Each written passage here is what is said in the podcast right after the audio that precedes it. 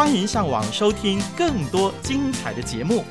我们的网址是 voiceoflw.org。v o i c e o f l w dot o r g 以及 living water studio dot net l i v i n g w a t e r s t u d i o 点 n e t。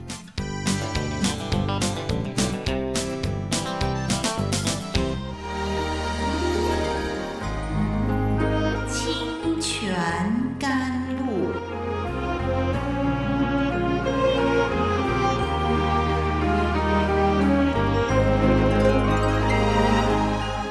使枯干无水之地得到滋润，叫郁闷无助之心得着安慰，令软弱疲乏之灵得以更新。欢迎同来之曲《清泉甘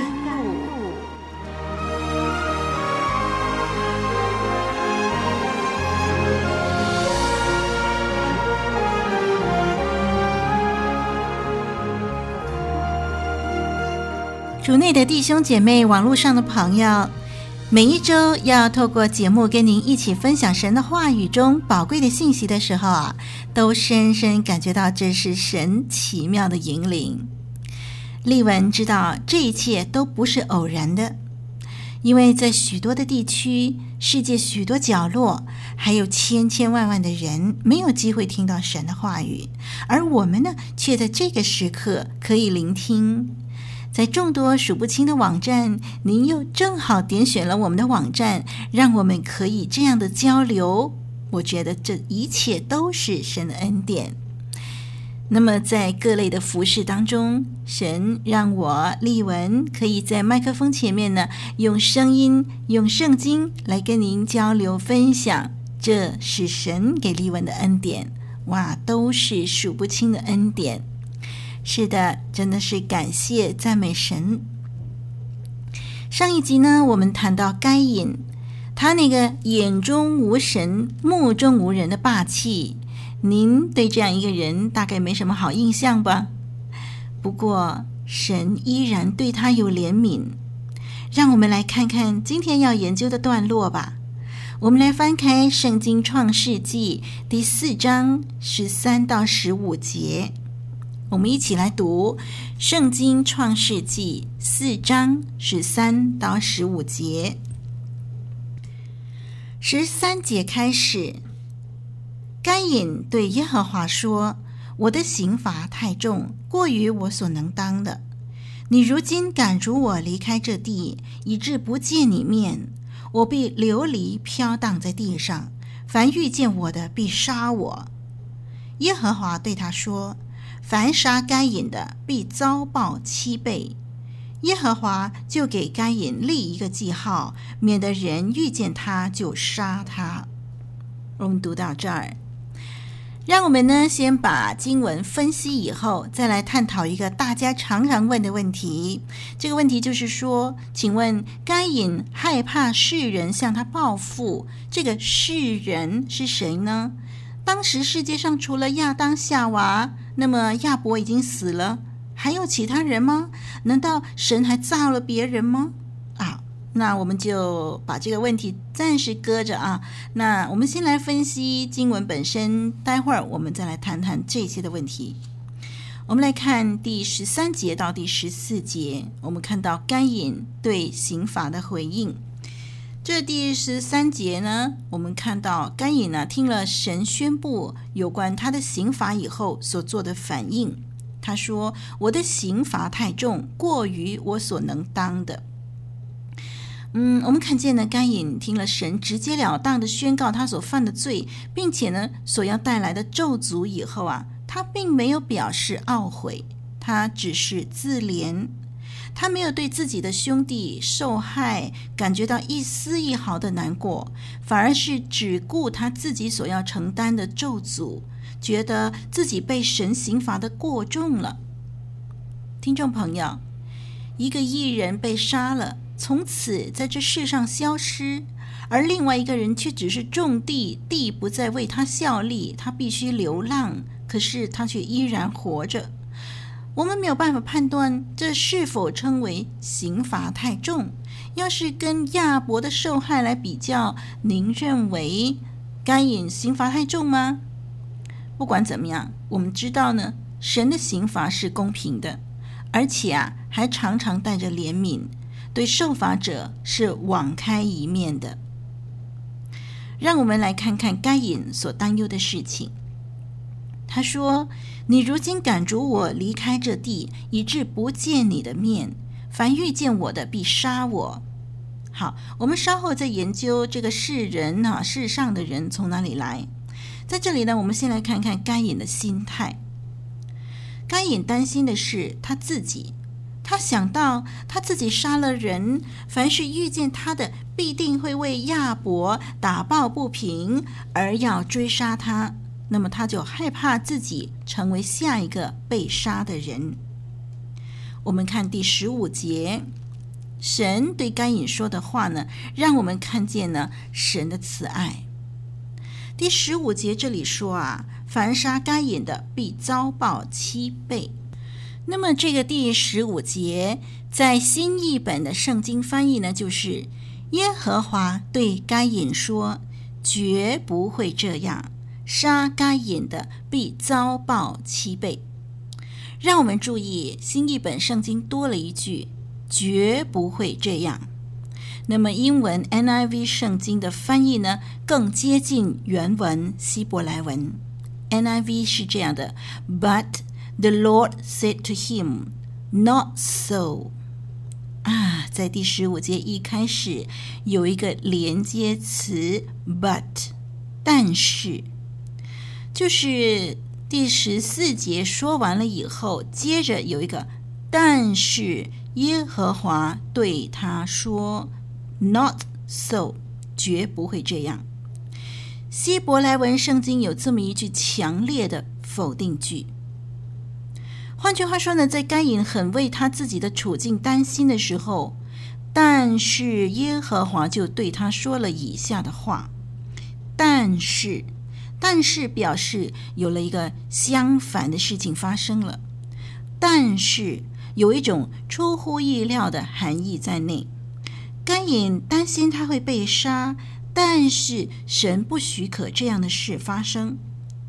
但是耶和华对他说：“绝不会这样。”哇！听众朋友，你能够体会这两节经文的连接词“这个但是”还有“绝不会这样”所带出的那个很深广的意义吗？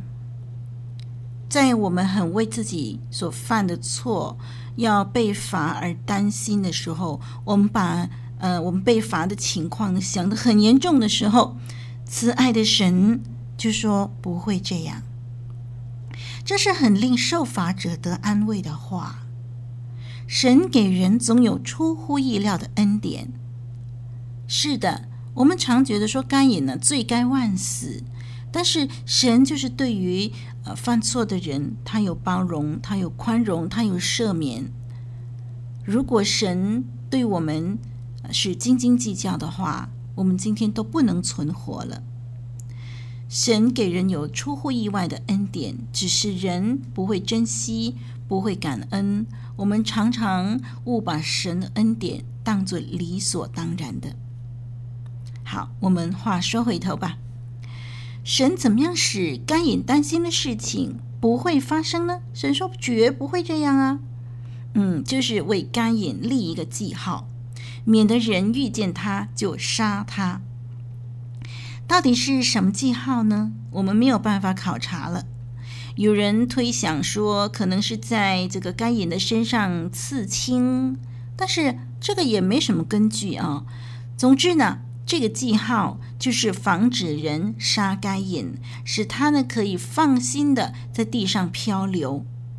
神宣告说，凡是杀该隐的，必遭报七倍。七呢，就是代表一个完整的周期，在这里呢是表示一个完全的公义，这样啊，该隐就安全喽。我们会打抱不平。嗯，这样一个坏人被人杀死是活该的，为什么神还要对他这么宽容呢？答案很简单，神阻止血腥的报复。所谓冤冤相报何时了啊？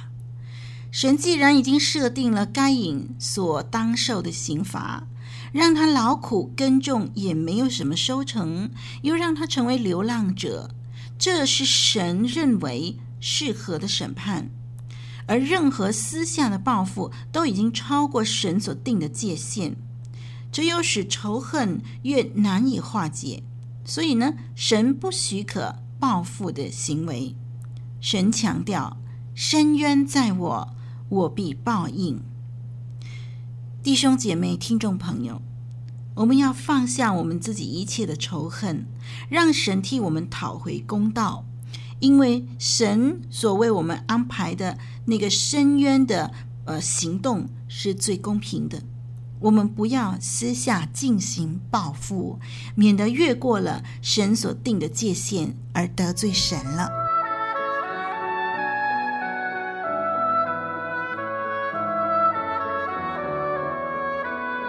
古老的故事，真实的历史，一部述说世界起源的书，《创世纪》，追源溯本，借古喻今。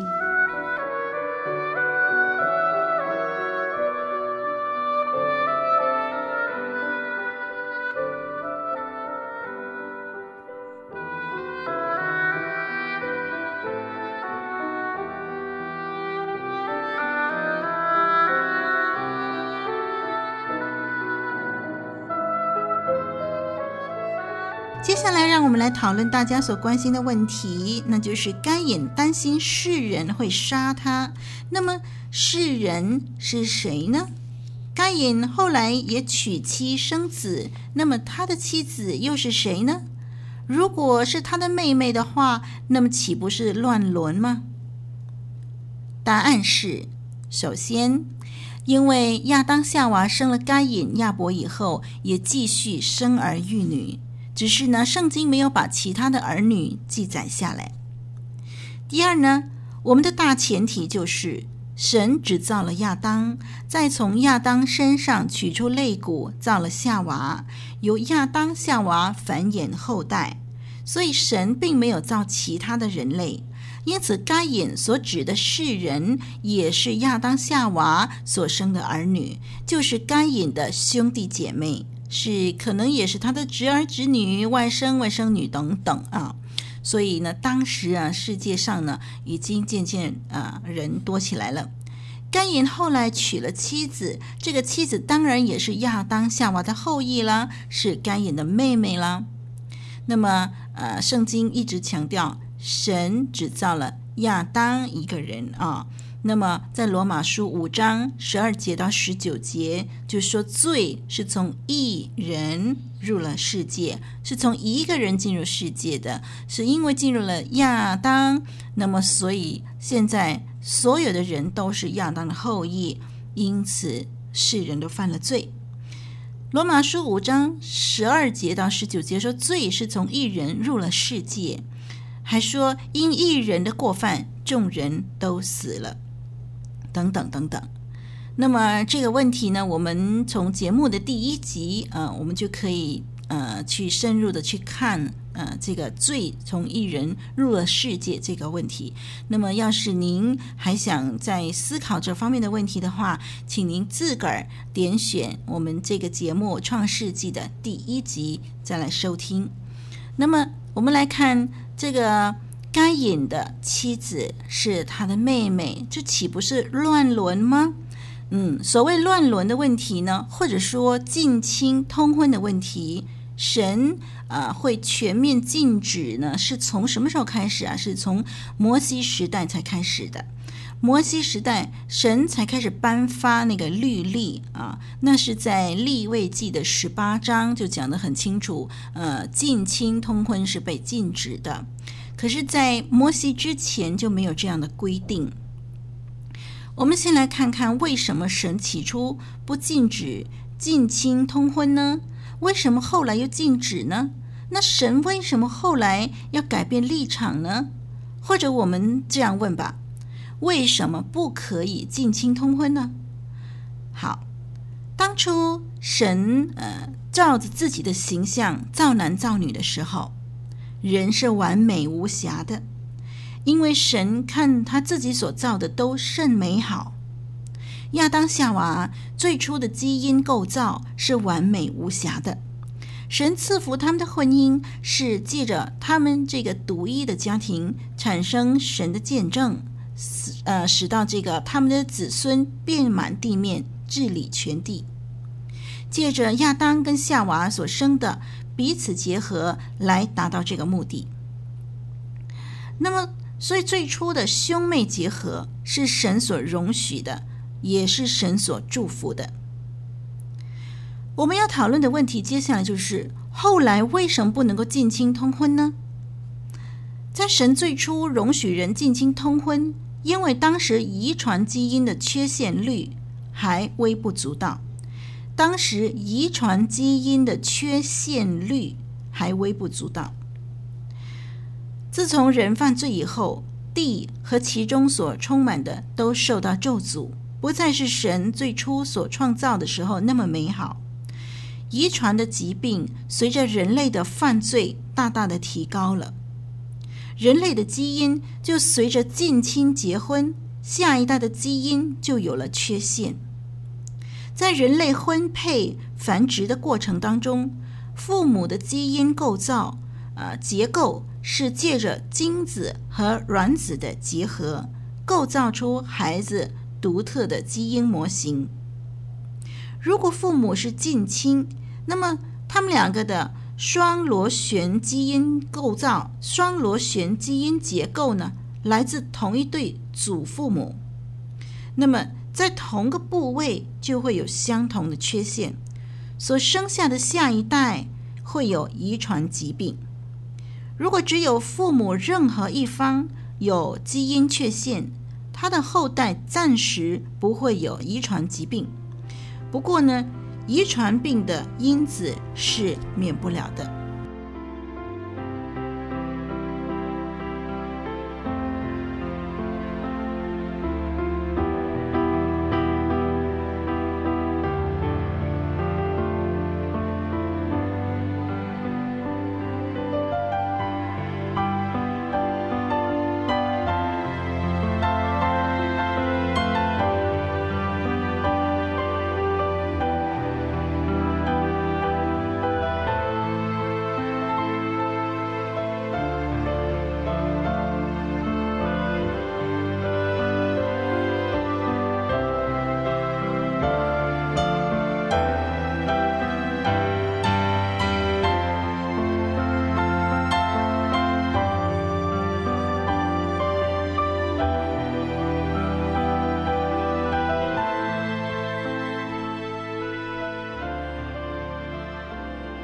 到目前为止，遗传学专家告诉我们，基因缺陷是由辐射和化学物质的这个侵害来的。地球呢，原本有两层的保护网，一个是大气层，它对地上的活物不只是供应氧气，还是一层不可少的保护网，它能够抵挡太阳辐射对人类部分的侵害。因为呃，这个巨人的紫外线、红外线、还有 X 线、伽马射线等等，都能够使我们的身体受损。此外呢，我们看到圣经还提到另外一层的保护网，就是水网，好像盔甲一样啊，能够保护地上的人。在创世纪第一章的第六、第七节呢，提到神呃，就是把这个水分为上下，有空气以上的水，还有空气以下的水。那么在创世纪的第七章的第十一、十二节还提到天上的窗户敞开了，那么四十昼夜呢，就降大雨在地上。我们看到呢，最初的世界。啊，这个地球呢，受到一层的水网啊保护着。这个水网啊，可以遮挡住绝大多数的辐射。不过呢，在洪水以后，水网就不存在了。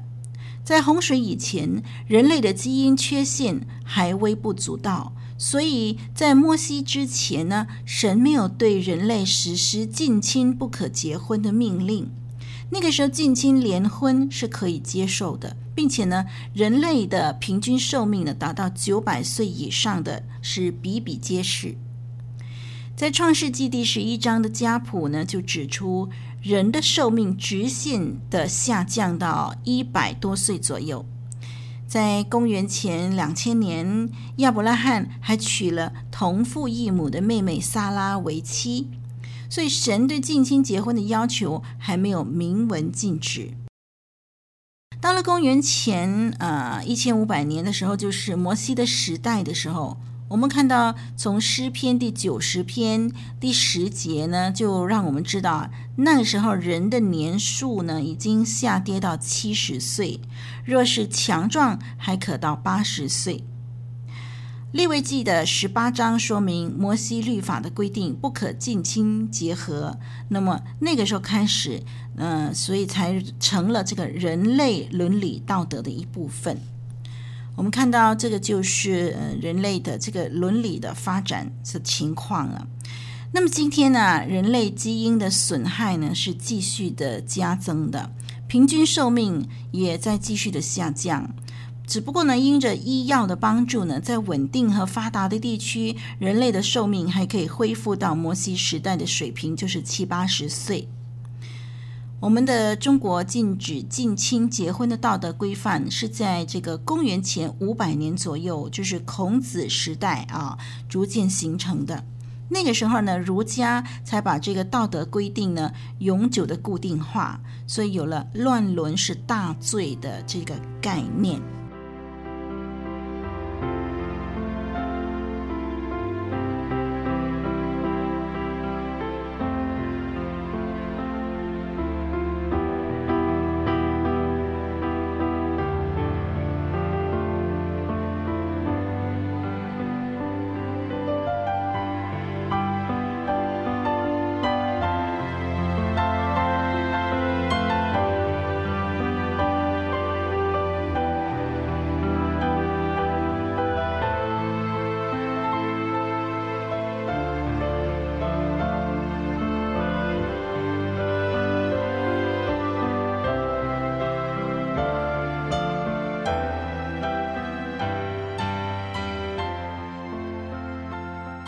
听众朋友，我们了解了这整个事情的过程发展呢，我们就了解当初为什么该隐他会害怕世人看见他会杀他，还有该隐为什么会有太太这等等的问题了。嗯，希望呢今天的解说能够解开你心中的疑问。好，我们下一集的节目呢再继续研究这方面的问题。我是您的属灵伙伴林丽文，再会。